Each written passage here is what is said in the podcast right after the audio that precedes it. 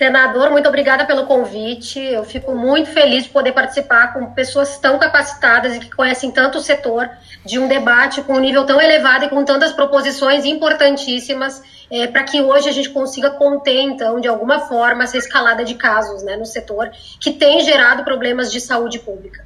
Gostaria de colocar o Ministério Público do Trabalho à disposição de todas as entidades sindicais, de todos os órgãos de pesquisa e do Senado Federal, para que possamos construir em conjunto medidas, sobretudo relacionadas a distanciamento entre pessoas, escalonamento de turnos, espaçamento dos trabalhadores no interior das fábricas, renovação de ar, principalmente nos ambientes refrigerados, melhor qualidade de máscaras que estão sendo fornecidas, porque é, chegam a ser criminosas as condutas de fornecer máscaras que estão transparentes, como nós chegamos a verificar em algumas inspeções que foram realizadas, implantação de medidas de vigilância ativa, é, testagem desses trabalhadores, para que nós possamos, de alguma forma, conter esse, esses casos, né? Que tem gerado, só no estado do Rio Grande do Sul, já 13 óbitos, né? Relacionados três diretamente ao setor de trabalhadores e dez contactantes familiares desses trabalhadores.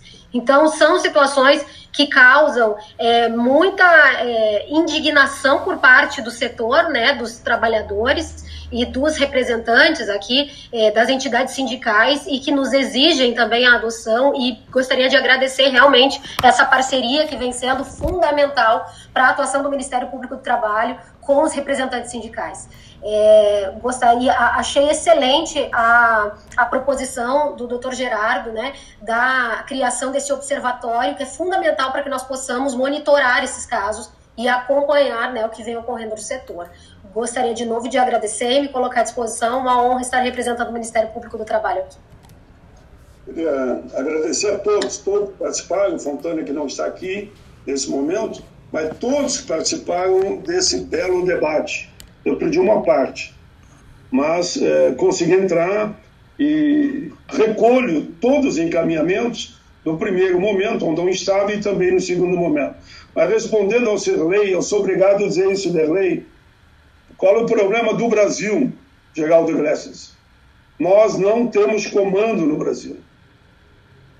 O, o ABC, eu diria, do dirigente de um país, no momento em que o inimigo invisível ataca a nossa gente. Já está, do, como eu digo, dentro do solo pátrio. O que, que teria que fazer?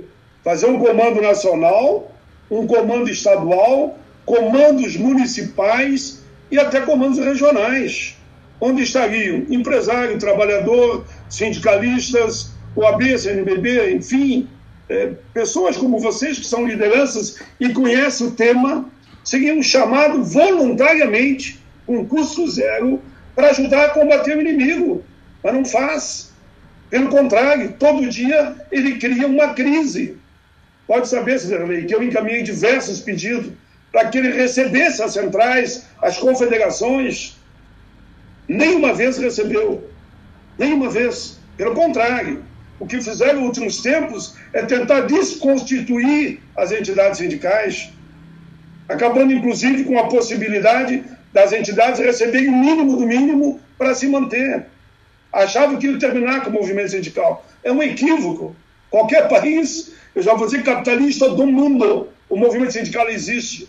O movimento sindical, muitos não gostam, mas eu digo isso, é um instrumento da conciliação.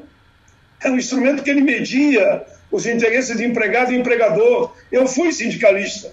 Eu sempre digo que o bom sindicalista não é aquele que marca a sua história pelo número de greve que fez, mas sim pelo número de bons acordos que fez, com greve ou sem greve. E isso marcou o tempo que eu fui sindicalista. E fiz muitos acordos, sim, inúmeros acordos, inúmeros acordos. E fiz tantos outros acordos dentro do Congresso Nacional. Mas é um absurdo a sociedade organizada, os sindicatos em todos os municípios, não chamar para dialogar num momento como esse. Todos os ex-governos fizeram. E não dá para criar. Eu, ontem eu dizia no, na tribuna do Senado: ele consegue brigar com o poder. Quem é o poder é ele. Ele consegue brigar dentro do próprio time dele num momento como esse. Nós vamos para três ministros, terceiro ministro, vamos para o quarto agora da saúde.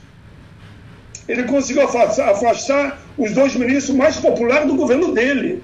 Eu não estou fazendo pré-julgamento, nem para um lado nem para o outro. Então ele está desconcertando o país. E isso nós sentimos no Senado. Houve uma reunião com ele com os governadores. Eu digo, bom, surgiu uma luz de bom senso, vamos andar. No outro dia saiu o vídeo. Uma baixaria total, e aquele vídeo rodou o mundo. Calcula outros países dizendo, olha, esse é o comando lá do Brasil. Por isso que o Brasil chegou onde chegou. Eu estou apenas relatando os fatos para ver como é difícil. Em tempo de pandemia, como é que a gente faz também? Eu, se não fosse tempo de pandemia e esse debate somente virtual, como estamos fazendo aqui agora, nós estaríamos dentro do Senado, claro, Zinderley, com todos vocês discutindo essa crise e apontando caminhos. Mas só temos a oportunidade de fazer por aqui. Por esse motivo que eu estou fazendo três, quatro live por fim de semana, porque de segunda a sexta não dá. E ainda não digo que eu não faço, acabo fazendo algumas na segunda e na sexta, é, de manhã também, porque de manhã a possibilidade de reunião virtual sempre tem. Nós temos tentado, está aqui o Matheus que veio assessorar aqui, nós temos com a agenda de live pronta, na base de umas 10 por semana, até julho. Até julho. Mas se tiver que encaixar alguma no outro prazo, da área da alimentação, que é um setor estratégico, é um setor estratégico que sem alimentação ninguém vai a lugar nenhum. A convulsão social se dá também pela fome. Quando a fome bate a porta e o cidadão diz para ele, dizem para ele, como eu digo, fique em casa, não vá trabalhar, para não se contaminar. O que, que ele vai me responder? Ganha o salário mínimo, dois salários mínimos. Sim, daí, como é que eu fico em casa? Tenho três, quatro filhos, como é que eu faço? Esse é o mundo real. Por isso que eu briguei muito e defendi o, o auxílio de emergência, esse. É muito pouco, mas pelo menos isso, que vai de 600 a 1.200 entrei com dois projetos, um para protelar, no mínimo até o fim da pandemia, e não só por três meses, esses 600 e 1.200, e seguro de emprego, que é um problemão, nós vamos ter que debater.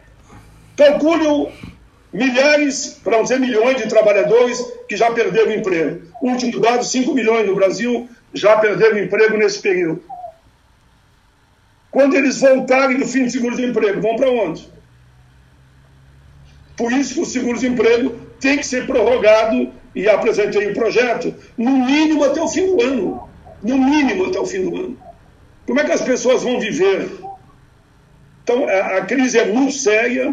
Queria agradecer muito, muito a vocês. Foi muito bom ouvi-los, que vocês estão lá na ponta.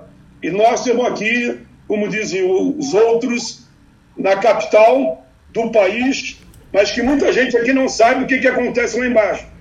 Por isso que eu tive que brigar para pegar o relatório até do salário mínimo, para não congelar e ficar pelo menos a inflação, assegurar que não vai ter congelamento, vai ter inflação mesmo com pandemia. Mas é o salário mínimo. Os outros setores não vão ter nem inflação. Tudo caminha nesse sentido. Que eles alegam que o PIB vai ser negativo 5%. Mesmo uma política de inflação, mas o PIB teria reajuste. Então nós temos passando um momento muito, muito, muito difícil. Por isso, uma das próximas lives é pandemia e o mundo do trabalho. E nós já estamos batendo para discutir, que, como disse um dos ministros naquela reunião, filme de terror, eu diria, olha, enquanto eles estão preocupados com a pandemia, vamos passando tudo, tudo que nós quisermos. Um absurdo o que eu ouvi ali e não vou repetir. Mas como nós temos que concluir, eu quero só dizer que é um momento de tristeza, mas muito bom ver a fibra, a raça, a coragem, a disposição desses líderes que hoje aqui falaram e outros, eu sei, centenas e centenas que ficaram nos assistindo. Vamos em frente e vou terminar com a frase que eu mais gosto. Eu amo a democracia. Eu participei do Comício das Diretas em diversos estados. Falava pelo movimento sindical com muito orgulho. Ninguém inventou no mundo um sistema melhor que a democracia. Só nós, passamos aquele tempo. Eu tinha 14 anos, mas já era líder estudantil, nós sabemos o que é uma ditadura. Liberdade, liberdade, abre asas como nós. Ditadura, nunca mais. Como a democracia, tudo. Sem a democracia é o nada, é o vazio. Por isso estamos juntos. Um abraço a todos vocês, muito obrigado.